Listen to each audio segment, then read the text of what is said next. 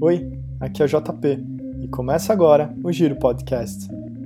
Como naquela gostosa conversa depois do giro, recebo aqui convidados para compartilharem sua paixão pelo ciclismo, histórias, viagens e a visão de mundo sobre a atualidade. Nosso convidado de hoje é um apaixonado por esportes. Visceral e intenso, buscou no skydive, no triatlon e no tênis um jeito de se desafiar.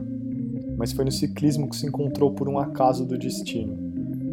Há 15 anos na estrada de bike, enxergou no esporte uma oportunidade de inovar na profissão. E hoje é o CEO de uma das maiores corretoras de seguros do país, com produtos exclusivos pensados para os amigos ciclistas e para os automóveis esportivos, sua maior paixão. Seja sofrendo em cima da bike na montanha ou freando forte no final da reta em algum autódromo pelo mundo, é dono de um sorriso que denuncia seu amor pela adrenalina. A conversa hoje aqui no Giro Podcast é com Paulinho Calaça. Paulinho, bem-vindo ao Giro Podcast de hoje. Prazer enorme ter você estrelando nesse episódio, cara. Obrigado você e parabéns aí pela iniciativa. Obrigado. Paulinho, acho que a sua narrativa traz esse cara que é apaixonado, visceral, ama esportes, ama adrenalina. A gente começa por um caminho talvez que pouca gente sabe, mas você já foi estrela do Fantástico, com a Glória Maria anunciando o primeiro casamento no Brasil saltando de skydive. Como é que foi essa sensação, cara? Bom, o skydive meu, tá presente desde acho que 96, né? 1996. É, fui instrutor, campeão brasileiro, ainda sou recordista brasileiro e sul-americano da maior formação em queda livre. Então, o skydive ainda está presente, né? Não tão intenso quanto antigamente. E na época eu conheci a Fernanda, ela também saltava e todos os nossos amigos eram do skydive, né? Então, todo nosso grupo de amigos era do paraquedismo e a gente acabou fazendo a festa é, através de um salto. E um amigo nosso em comum falou: ah, vou dar um presente para vocês. E ele não contou o que era e ele era um dos diretores da Globo e a gente não sabia. E aí quando a gente viu, tava o Fantástico lá fazendo a matéria. O salto foi no sábado, no domingo passou no Fantástico. Foi muito legal, né, cara? Foi um presentão. Demais e completamente diferente. Eu acho que um jeito de te apresentar, acho que muito mais do que perguntar como é que a bicicleta entrou na sua vida, como foi o começo, eu acho que quem te conhece sabe esse cara intenso, visceral que você é, sempre sorrindo, sempre aberto à adrenalina, a aventuras. Você é um cara que, falando de esporte, a gente vai passar por isso também, mas você é um cara que adora pegar o carro e fazer aventuras com a sua família, de bravar o Atacama, é, longas jornadas dentro de um carro. Como é que é esse senso de aventura dentro de você, Paulinho? Outra JP, acho que isso desde criança, né, cara? Isso é uma coisa que eu acho que tem gente que tem um pouquinho mais, outras não, mas sempre sempre isso teve tanto o esporte quanto a aventura ou desbravar alguma coisa, sempre teve muito aguçado em mim, né? Então, cara, eu faço viagens, faço expedições, é, algumas é, mais longas, né? Já fizemos viagem aí de 15 mil quilômetros de carro. Então, é, acho que tudo isso vem como uma forma de um, praticamente um desafio, né? E o esporte é isso, né? A bike é isso também, né? Quando a gente está treinando, quando a gente está competindo, são desafios que a gente é, coloca, ou tem gente que coloca como meta só terminar uma prova, tem gente que é um pouco mais competitiva, como eu, né? Então acho que cada um se encontra aí, é, e eu, cara, me encontro de várias maneiras. O esporte, seja ele qual for, é, sempre teve presente, né? a bicicleta também, né? A bicicleta desde criança é uma coisa que a gente, quem nunca ficou, né, quando tirou a rodinha, saiu pedalando, então acho que a bicicleta faz parte da infância de toda criança. Alguns continuam até hoje.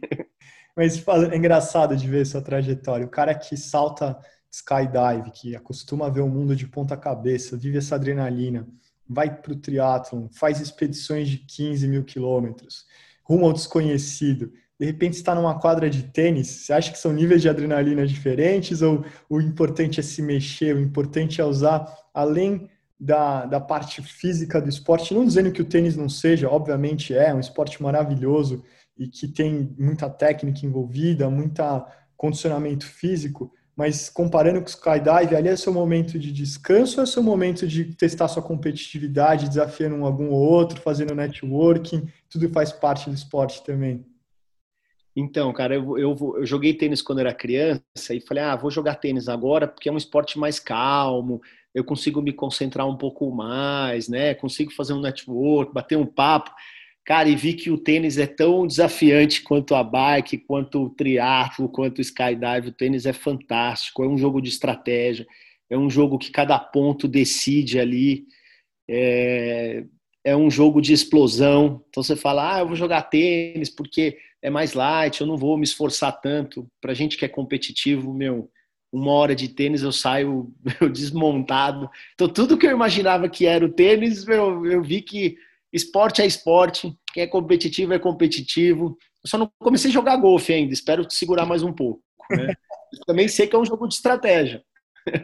É, mas é, é legal desconstruir essa visão que as pessoas têm. Eu te fiz essa pergunta já esperando você trazer essa desconstrução, porque acho que uma coisa interessante que a gente vê, tanto no tênis quanto na bicicleta, fazendo esse comparativo, é quanto mais experiência você tem, mais você sabe gastar sua energia da forma correta.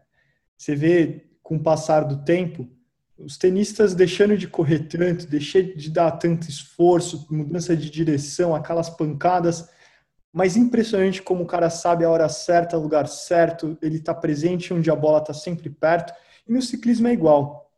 Eu vejo vários exemplos de amigos que estão com uma idade avançada, com muita experiência, o cara não se desgasta, tá o tempo inteiro certo, na cadência certa.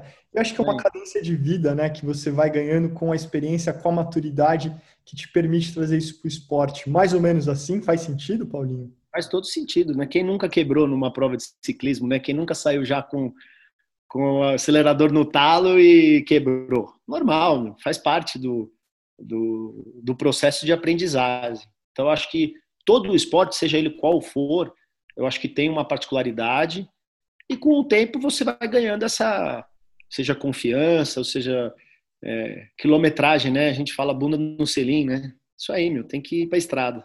Faz diferença. Bom, já que a bunda é na estrada, no selim, a gente vai embora, é, pegando a estrada aí, chegando até o seu começo na bicicleta.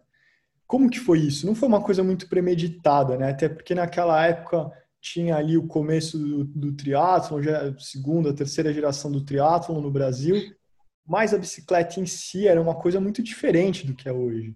Para quem está ouvindo a gente hoje, vê, chegou a gente através de vários meios, tem aqui muitos exemplos de como as coisas começaram. Como que foi no seu caso, Paulinho? Como foi seu encontro com a bicicleta? É, bom, eu fui é, convidado para participar de uma prova de short triathlon, um revezamento em grupo. E aí um falou assim, eu nado. Outro, uh, outro falou, eu corro. Aí eu falei, bom, pelo que eu sei, sobrou a bicicleta, né? Ah, então sobrou a bicicleta. Você tem bicicleta? Eu falei, ah, não sei, acho que tenho. Não, não, precisa ser uma bicicleta de ciclismo, alguma coisa assim. Eu falei, ah, uma Caloi 10, assim, alguma coisa assim. Acho que alguém tem em casa, né? E eu lembro que eu peguei uma. Na época não era uma Caloi 10, mas era muito próximo de uma Caloi 10. E fui para Santos, cara, com a cara e com a coragem, com tênis, né? Sapatilha era algo de atleta profissional. Capacetinho bem simples, é, bermuda normal, e fiz a prova e acabei a prova falei, nossa, meu, que esporte é esse? Né? Que coisa legal. Eu falei, poxa, acho que eu vou nadar, pedalar e correr, acho que eu consigo fazer uma prova inteira. Aí eu perguntei quando que era a próxima etapa. Ele falou, ah, dezembro, agora é março do ano que vem a primeira etapa. Eu falei, poxa, tá aí um bom desafio, né? Eu tentar fazer sozinho. Eu já nadava, mas não, não treinava. Eu já corria, mas não tava, né? Falei, vou tentar juntar esses três esportes aí. Comprei uma bicicleta é, toda de alumínio, assim, uma Caloi 10 melhorada, né? E eu falei, bom, tem que nadar 750, tem que pedalar 20, tem que correr 5. Então esse é meu objetivo. Não, na época não tinha muita assessoria, não tinha muita informação. Então eu ia para o clube, nadava 750 metros, saía da piscina. Eu pegava a bicicleta, eu pedalava 20 quilômetros e parava de pedalar. Falava, já pedalei o, os 20 quilômetros da prova. E eu corria 5 quilômetros e falava, já deu também. Esse foi meu treino para março. Quando eu cheguei lá, eu quase morri afogado nos 750. Nos 20, é, só não parei para tomar a bicicleta e ficar sentado no, na guia, mas. e corri um quilômetro, andei os outros quatro, né? Aí falei: não, preciso. Gostei do negócio, mas preciso conhecer alguém. Eu lembro que estava chovendo, eu tinha ido na USP e vi um cara lá de uma, dando treino. Eu falei: bom, se esse cara tá na chuva dando treino, ele deve ser bom. Então é ele mesmo que eu vou pedir instrução. E na época era uma assessoria é, de triatlo e eu comecei a treinar com ele. Então, assim, as bicicletas eram bicicletas de alumínio. É, assim, quando tinha uma bicicleta de garfo de carbono, a gente já falava, nossa, uma bicicleta de garfo de carbono. Roda nem pensar, né? Ah, coloca quase, a gente está falando quase 20 anos atrás, né? 15, 15, 20 anos atrás. Então, é, as bicicletas custavam 3 mil reais. 5 mil reais era uma bicicleta assim fora da curva, entendeu? Então eu lembro quando eu comprei minha Fuji de carbono, que foi quando despertou, né, um outro lado, que foi assim, nossa, essa é uma bicicleta valiosa. Caramba, que bicicleta cara. É, então foi nessa época. E como que era a experiência em cima da bike? Assim, obviamente o equipamento. Para quem está ouvindo a gente hoje, talvez seja difícil imaginar esses valores, trazer para o mundo real de hoje acho que não faz sentido. Isso nem, nem em Libra existe mais, é, muito menos em reais. Agora, pensando assim, como que era a experiência, o papo de quem estava ali, porque faz parte, obviamente, uma das frentes do ciclismo é que a gente tenta trazer todas elas, sejam as histórias, as viagens, a parte física, as competições, a parte de cultura, de história, mas uma parte que a gente gosta, e eu sei que você gosta também, é a parte do equipamento. É olhar para sua bicicleta, entender os equipamentos, fazer os upgrades, é, evoluir junto com ela. Que, que, era o papo ali? Era, puta, eu quero ter uma, uma roda nova? Era não? Era o garfo de carbono? Era o, ápice ali na, na turma ou não? É, quando, quando a gente começou, eu comecei a entender de bicicleta, tudo foi bem essa transformação para o carbono, né? Então, as, é, quem é, tinha ou adquiriu ou uma bicicleta ou de garfo de carbono, ou a traseira de carbono, ou já o quadro inteiro de carbono, já era alguma coisa bem evoluída, cara, muito evoluída. E a gente brincava, né? Falava, pô, é melhor você emagrecer 2 quilos do que comprar uma bicicleta de carbono. Mas a gente não tinha referência da bicicleta de carbono, né? Não é só o peso, é uma série de, de itens, é, de grupo, essas coisas. Então eu peguei muito essa evolução, né? Então quando, quando chegou é, grupo eletrônico para nossa era um negócio você fala, como é que existe isso né então hoje talvez quem entra no ciclismo é, já entra num, num, outro patamar né de bicicleta. Sim, eu lembro que nessa época o, o, quadro de cromolibidênio era o ápice. E aí tinha uma desconfiança que o carbono ah, o carbono em pena. O carbono se perde a resistência. Depois de três anos a bike você tem que jogar fora. É engraçado porque fazendo um paradoxo do que a gente tem outra paixão em comum, que são os carros, olhando para esse movimento do mundo onde os carros elétricos cada vez mais ganham forma, a gente é descrente, não sabe também da por onde está indo. Puta, será que o carro elétrico, as baterias duram três anos depois você tem que jogar fora? É, é engraçado de ver a tecnologia como a gente, estando presente nessa transformação, você tem várias leituras, né, Paulinho? É, mas eu, por exemplo, quando, quando surgiu o câmbio eletrônico, é, eu falava, não, não quero. Eu quero mecânico, porque se vai alguma coisa dar pau na prova, vai ser justamente a bateria do, do câmbio, e eu vou ficar na mão. Então deixa o, o mecânico que não tem erro, é cabo, tá ali, entendeu? E nossa, acho que depois de uns 3, 4 anos que eu fui ter o eletrônico. Então... É, eu então o seu pensamento, porque eu já tive um eletrônico que me travou na, na marcha grande numa prova e nunca mais. Eu prefiro ter o cabo, bom e velho cabo na mão ali. Sim, sim. Como, por exemplo, eu sempre treinei né, nessa outra metodologia, então você fala, poxa, estou treinando para uma prova de Ironman, treinei praticamente um ano para aquela conquista, tudo. Pô, vai dar pau justo no equipamento, que eu não tenho controle, então prefiro ficar no mecânico, né? Então, então foi isso. Peguei toda essa transição. Hoje as bicicletas estão, nossa, super máquinas, né? Sim, é engraçado a gente falar que as hyperbikes, que eram coisas que a gente via no Tour de France, como elas estão presentes hoje no nosso dia a dia. Com certeza, é, pedalando em qualquer que seja a estrada, você vai ver um, alguma daquelas que são sonhos de consumo com o pessoal pedalando, que eu acho incrível.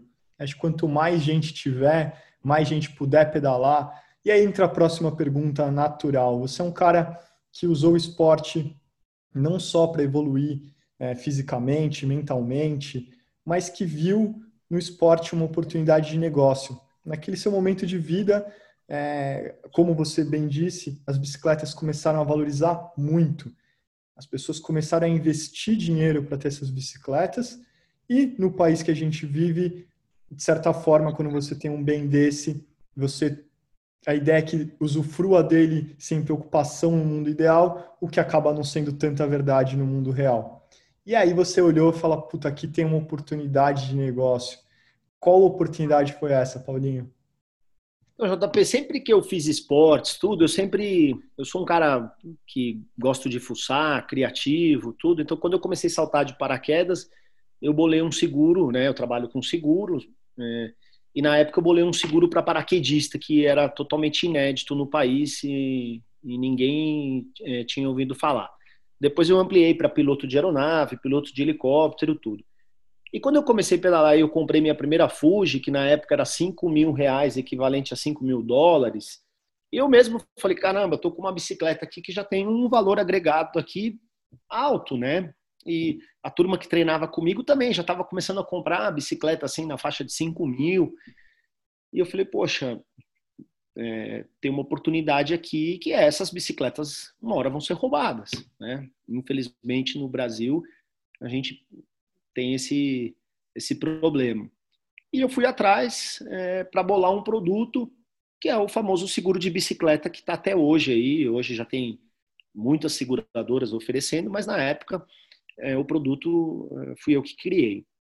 Então eu comecei a ver um valor agregado quando a gente pegava uma bicicleta de 10 mil reais já era algo fora da curva, né? E, e as pessoas sempre que compravam uma bicicleta pensavam, poxa, Existe seguro? Não existe. E a gente criou toda essa metodologia desse seguro. Hoje ele está numa forma muito mais fácil. A gente tem um site que a pessoa já faz o cálculo todo online, já recebe um e-mail com passo a passo. Então, já evoluiu muito. Porque hoje a gente tem bicicletas aí de valores bem maiores que isso, né? Você sabe. Verdade. O que, que, você, que você já pegou aí de bike é, com um valor absurdo, assim, você lembra falar, nossa, é, compete com o valor de carro hoje em dia no Brasil? É, eu acho que hoje tem bastante bike de 80 a 100, né? 80 a 100 mil reais, tem bastante bicicleta. Ah, já peguei muita gente que tem coleção, assim, não, é, não só uma coleção, ele tem bicicletas de uso, né? Então, bicicleta de triatlo, ele tem duas, três. Bicicleta de ciclismo, Pô, o cara tem duas, três, cada uma com um grupo, cada uma por um treino. E aí você vai somando essas quantias, Aí normalmente a esposa pedala também, às vezes tem um filho já. Então você chega numa casa que às vezes tem 10, 12, 15 bicicletas. Aí você passa uma régua aí de um valor médio, então o cliente tem um valor investido alto de bicicleta, né? Bem alto. E ele quer ficar segurado, ele não, não quer ter nenhum tipo de problema. Então a gente foi melhorando o produto, então cobre quando ele está pedalando, cobre quando ele está em casa, cobre quando está transportando, quando está no carro. É, então fui é, cada ano fui melhorando esse produto. Mas acho que na casa dos 100 mil aí tem bastante bicicleta rodando, viu? Absurdo. É, são números que entram pelo ouvido aqui e é, não tem como ser normal, Paulinho. Eu sei que é uma naturalidade, mas acho que acredito para quem está ouvindo também. Aí é uma pergunta. É, você que tem uma bicicleta que está começando, quer se sentir seguro, pedala sozinho, ou está pedalando numa turma, os, existe um seguro para sua bicicleta mais simples ou existe só seguro para essa bicicleta Hyperbike de 100 pau? Não, a partir de 3 mil a gente já faz seguro já. Né?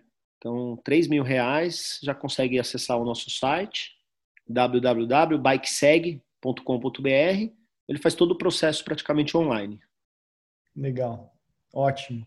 Então, assim, é, é, essa é a deixa de hoje aqui do Giro Podcast é, de talvez seja uma tranquilidade que você mereça, de pedalar pensando em outras coisas, não em, no seu bem, na sua conquista, na sua bike, com certeza ela vai estar bem segura e nas mãos certas. É, faça o seguro da sua bike, entra lá, é facinho, não tem como errar, o Paulinho vai te ajudar.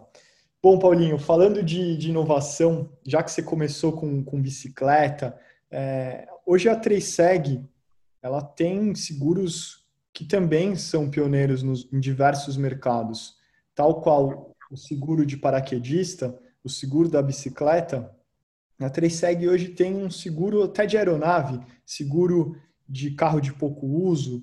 Como que é para você? Assim, você é um cara que está sempre puxando a corda, sempre indo na vanguarda de criar produto. É, como que é o momento hoje do Brasil? Você sente que ainda tem muito mercado? Como que é, cara?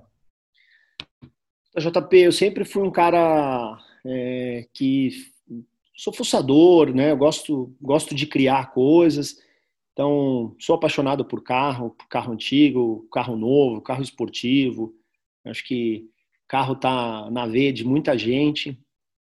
E era uma outra lacuna que tinha no mercado, que carros esportivos, que a gente, eu gentilmente apelidei de pouco uso, que é uma, uma Porsche, uma Ferrari que o, o empresário ou o profissional sonhou em ter, e ele usa muito pouco, ele usa aos finais de semana e não existia um produto com esse pensamento, né? Da mesma forma que não existia o produto de bicicleta, não existiam esses outros produtos que a gente criou.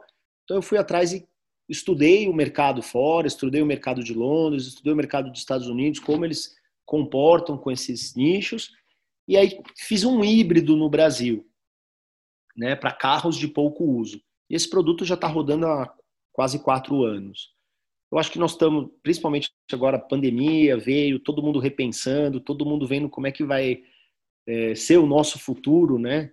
Então eu fico vendo meus filhos é, com aula online, é, ou seja, é, para nós fazer uma reunião através do Zoom ou Teams, seja lá qual for, eles já estão já fazendo aula há quatro meses assim. Então, eu acho que tem muito mercado ainda. Para quem é criativo, para quem é profissional, acho que sempre vai ter mercado. Ótimo. E, e, qual que é a sua relação hoje com a bike? No meio dessa sua vida, é, eu falo aqui na sua introdução, você está sempre procurando um lugar para acelerar, um lugar para correr, para ir jogar tênis, para andar de bike. Como que a bike hoje está na sua vida? E acho que vale ser muito honesto, Paulinho. Não precisa é, dizer que talvez esteja competindo ou não. Acho legal a gente trazer uma visão real. Tem vezes que a bicicleta fica um pouco em segundo plano e está tudo bem. É importante sim, sim. olhar nesse, nesse, longo termo e saber que ela está por perto, saber que ela é o que conecta, é o que conectou a gente há muitos anos atrás. E isso continua. A bicicleta tem esse poder de não só ser ativa enquanto você está usando, mas ela traz essa, essa rede que, que dificilmente se quebra. Como que está você hoje, sua relação com a bike, cara? Bom, depois de praticamente quase 15 anos pedalando é, três, quatro vezes por dia, às vezes cinco vezes por dia, né?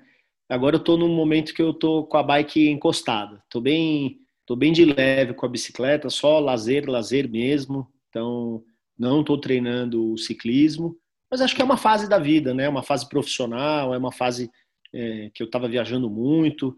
É, também São Paulo tem suas particularidades de horários, é, da onde pedalar. Então, tudo isso somou por eu estar num momento de, de férias, vamos falar assim. Mas é o que você falou, a bike, cara, aqui em casa tem um monte de bicicleta, meus filhos, a gente anda de bicicleta, né? Então, o lazer da bicicleta, ele continua.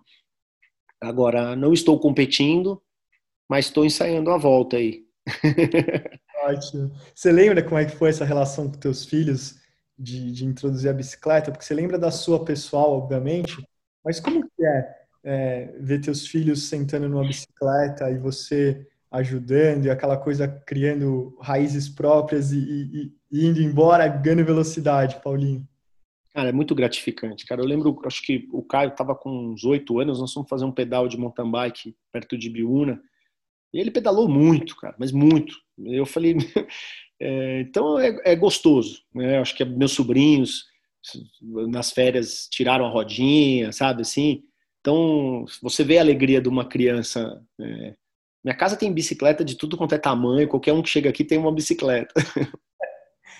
E acho que essa alegria a gente sente também, né? Se não fosse isso, não, não faria tão bem. É, eu acho que a gente conhece excelentes pessoas, né? A gente às vezes está em momento de vida diferente, mas o ciclismo une, ou às vezes a gente está treinando para uma competição ou para um desafio, seja o letap, seja qualquer prova. Então, vamos para a estrada junto, passa uns perrengues junto. Então, acho que isso une muita gente, né, cara? Com certeza. Como que foi essa experiência do Letap aí? Que eu sei que esse ano eu não fiz, mas vocês fizeram, acho que foi Cunha, né? Com um sol de 40 graus, o pessoal caindo para o lado de tanto calor, faltava água. Você fez essa prova, eu lembro que você me contou. Para quem está ouvindo, como é que foi essa experiência, cara? Cara, eu acho que prova, cada prova é uma prova, né?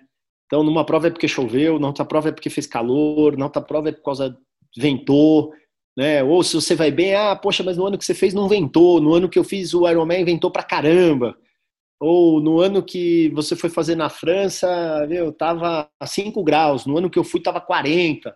Então acho que cada prova é um desafio, né? Não tem a mesma prova. E acho que é isso que, que desafia tanto é, pessoas como a gente, né? Para o ciclismo, ou para o Ironman, ou para qualquer outro tipo de esporte. E realmente, você falando, eu lembro, cara. Foi. tem algumas provas que a gente lembra mais. Mas aí você tem que saber dosar, você tem que saber segurar, você tem que saber é, montar sua estratégia, rever sua estratégia de prova, né? Se está muito calor. Então, acho que tudo isso soma, cara. E são experiências para depois a gente poder sentar, conversar, bater um papo. É, eu lembro quando eu fui fazer a, o Letap na França, e eu falei assim, ah, pelas minhas contas eu vou fazer em cinco horas. Aí tudo na mesa assim, todo mundo falou, não, Paulinho, peraí, mas é, fala 4h30 e 5h30, não 5, né? Porque a prova é muito longa, cara. São quatro montanhas, pode acontecer muita coisa. Eu falei, não, se tudo der certo, se tudo acontecer, pelas minhas contas aqui, eu faço em cinco horas. E, cara, eu fiz em cinco horas e um minuto. Então, a gente sabe, né? Quando você já tem muitas horas, muito, muita quilometragem, você sabe, sabe como o seu corpo é, sabe como, como vai ser. Então, acho que isso que vale, viu, JP? Eu juraria que você ia falar o oposto, que você demorou muito mais, porque normalmente essas previsões eu erro todas, cara. Não tem uma que eu acerto. De poder falar assim, puta, eu vou fazer tanto. E aí acontece coisa que você não pode imaginar. Já vivi desde três furos de pneu onde eu fiquei, não tinha câmera, imagina, você tem a primeira, a segunda, se for muito prevenido, você vai ter. Agora a terceira, numa prova, é sacanagem, não tem como você prever isso. Aí fiquei no e, fica, é, e fica a dica aqui também que a gente encana com os tempos, cara, e o que vale é a medalha depois. É, o tempo é totalmente pessoal. Né? Então, muita gente, aí, qual é o tempo que você vai fazer? O que, que você vai fazer? Ah, quer saber? No final, no final você vai ter a foto igual, Lógico, se você sabe que, se, que você tem uma performance melhor do que aquilo, você quer, né? Sim. Eu fiz um Ironman num ano, eu tinha certeza que a minha performance podia ser muito melhor. No outro ano eu fui lá e abaixei uma hora e dez. Mas é, é porque você sabe, você é competitivo, é, eu não fiquei satisfeito com, com a marca anterior, entendeu? Mas de um Ironman para o outro, meu, eu tenho as duas fotos na parede, elas estão lindas. Irado. Como é que foi essa época do Iron Man, Paulinho? Era, ainda, era muito diferente né, do que a gente tem hoje. Acho que não tinha essa, essa grandiosidade que virou, tanto de gente que fazia. E qual foi sua relação, assim, a primeira vez, é, estendo a pergunta até o final, assim, sua sensação de cruzar aquela linha do Iron Man naquela época onde era meio que tateando desconhecido. O que, que, que fica dessa experiência como um todo para você hoje na sua cabeça?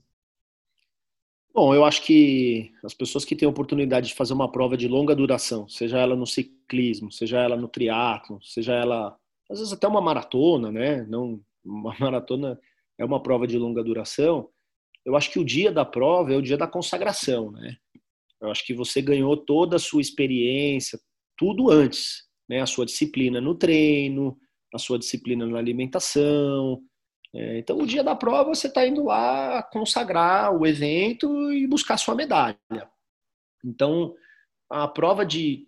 É, acho que as provas de ciclismo, E aí, por que, que eu fui mudando, né? Porque eu gostei tanto do, do triatlon, e aí eu comecei a correr separado para melhorar a corrida, eu comecei a pedalar separado para melhorar o pedal, comecei a fazer um ano de natação para melhorar a natação, e continuei fazendo isso até hoje. Então, eu acho que você cria uma disciplina de que tudo é capaz quando você coloca uma meta, e eu levo isso para o profissional, né? Às vezes eu, eu chego para minha equipe, marco uma reunião 8, e alguém chega 8 e 2, 8 e 5, e eu falo, poxa, você acha que na largada do Ironman ou na largada do Tour de France eles estariam te esperando? Ou você teria que ter chego meia hora antes, preparado para as 8 horas largar? Então, eu acho que isso traz, traz disciplina. O esporte e a competição, ele traz disciplina para qualquer ser humano. É uma mentalidade, né, que se aplica a diferentes frentes da sua vida, com certeza. Cara, e você ficar na estrada como a gente fica, quatro horas, cinco horas pedalando. Então você tem que ter, você tem que ter disciplina da comida, você tem que saber a hora de comer, saber a hora de se hidratar, a hora que você pode acelerar o passo, a hora que você tem que segurar. Então acho que isso, cara, você leva para a vida toda e, e para a vida profissional também, cara. Com certeza, acho que além disso também é aquela malandragem, né, que, que nem você falou.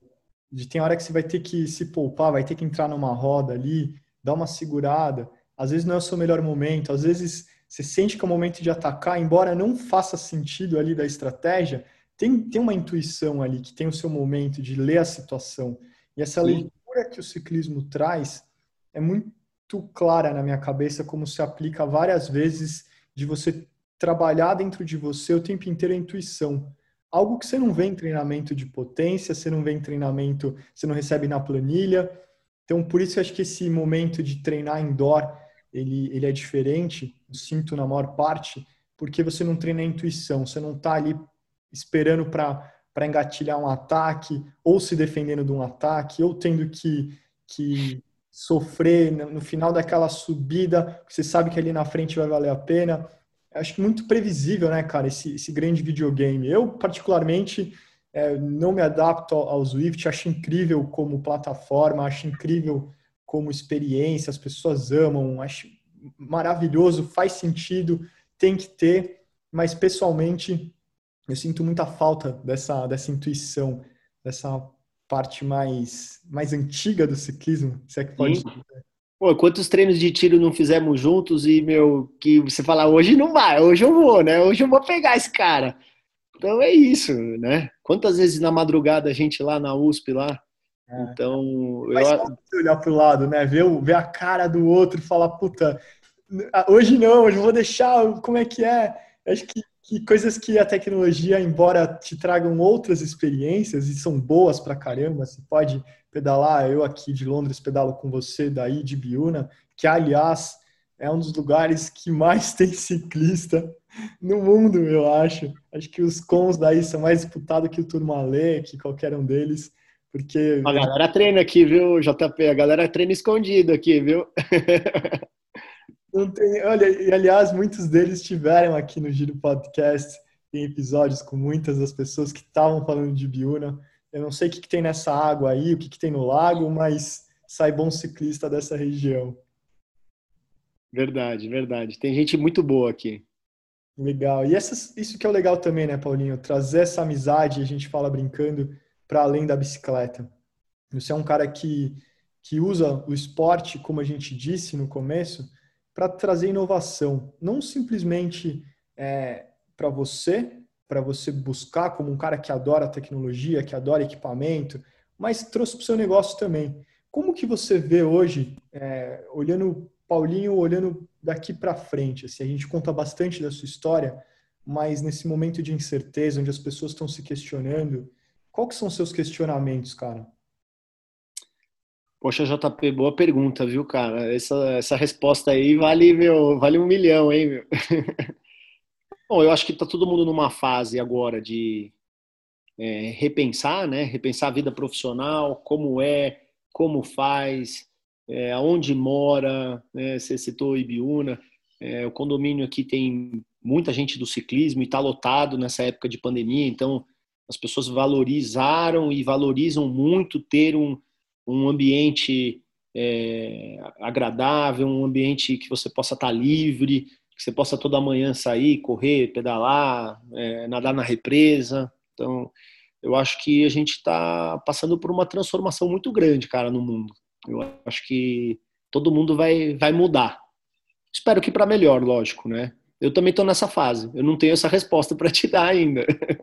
Nem espero. Acho que é só uma, um exercício da gente imaginar. É interessante trazer os pensamentos para onde estão indo, assim, caminhos que você acredita. Uma coisa que, por exemplo, vejo aqui como o mundo voltando a funcionar, a mudança das pessoas, e aí vem uma busca pela bicicleta gigante e enorme, junta com outros movimentos que já aconteciam antes dessa pandemia começar, como que é o movimento das bicicletas elétricas, por exemplo.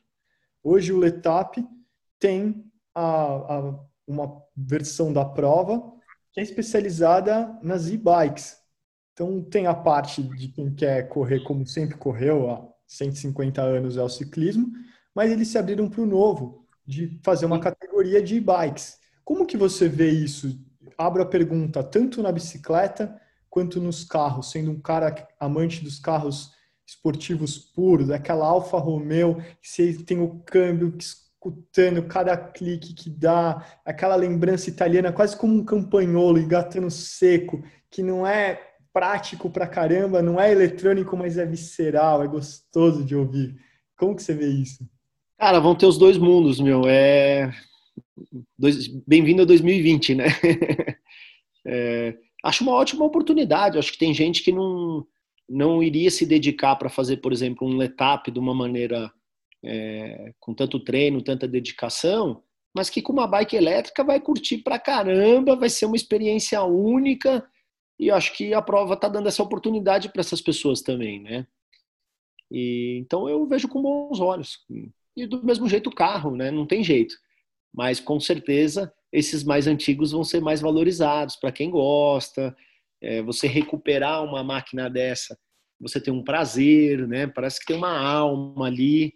É, e as bicicletas é isso, pô. Eu tenho uma Caloi 10 em casa que eu olho para ela com paixão, sabe? Douradinha, original. Às vezes ainda saio para dar uma volta ali. Já fui para o escritório na Faria Lima com ela. Então, tem gente que olha e fala, meu, o que é isso, né? Não sabe nem o que é uma Caloi 10. É uma outra vivência, né? Eu acredito que também compartilho da mesma experiência. Acho que são mundos que têm que coexistir e a gente se abrindo para os dois, assim, de forma a entender quais são as partes positivas disso.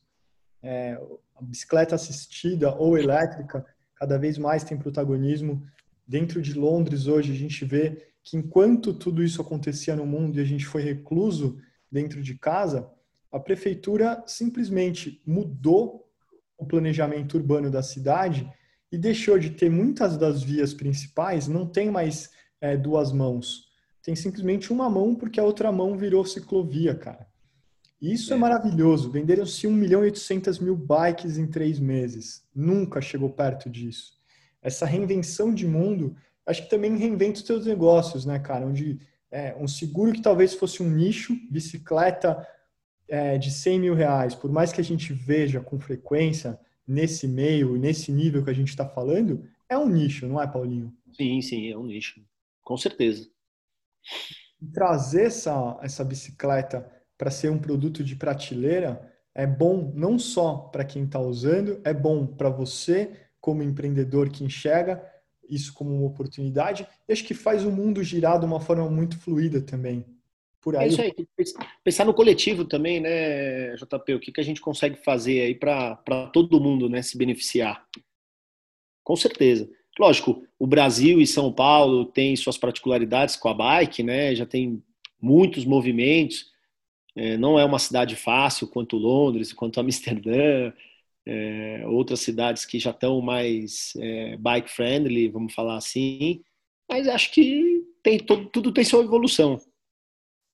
Concordo. Eu acho que vale também desconstruir uma imagem. É, Londres, uma coisa que rouba-se muito é bicicleta. De, você não pode, em hipótese alguma, deixar ela num canto para entrar numa loja quando você volta não tem.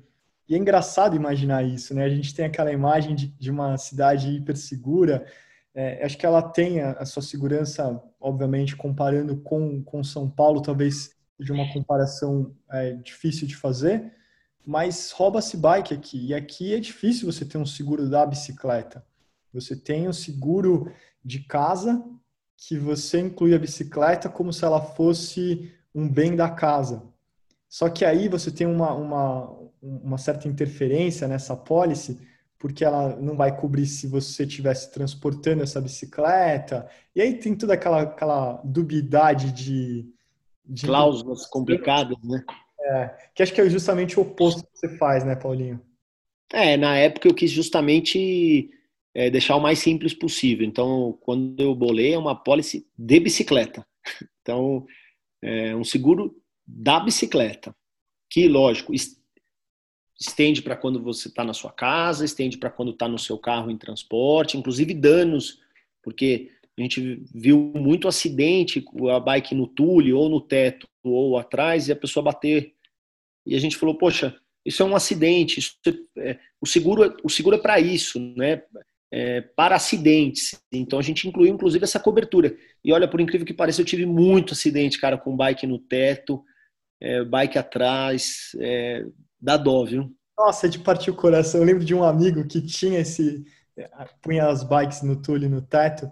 E aí toda vez que. Era um ritual, porque obviamente ciclista sabe disso, a gente é metódico, a gente segue a risca, o momento que você, antes de dormir, você deixa as coisas preparadas, você acorda, você tem sua ordem, tudo segue metodicamente, tudo pré-estabelecido. Ritual, né? É. Ritual.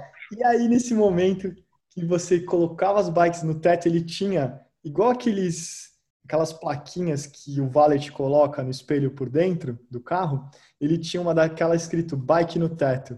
E aí ele colocava no carro, para lembrar, porque você tem que olhar e lembrar que 5 da manhã saindo com sono, preocupado com outras coisas, você não lembra que tem um portão ou que tem aquela. E aí aquela cena terrível de imaginar o barulho, de imaginar seu quadro, a bike torcendo, às vezes ferra até o carro, quebra vidro.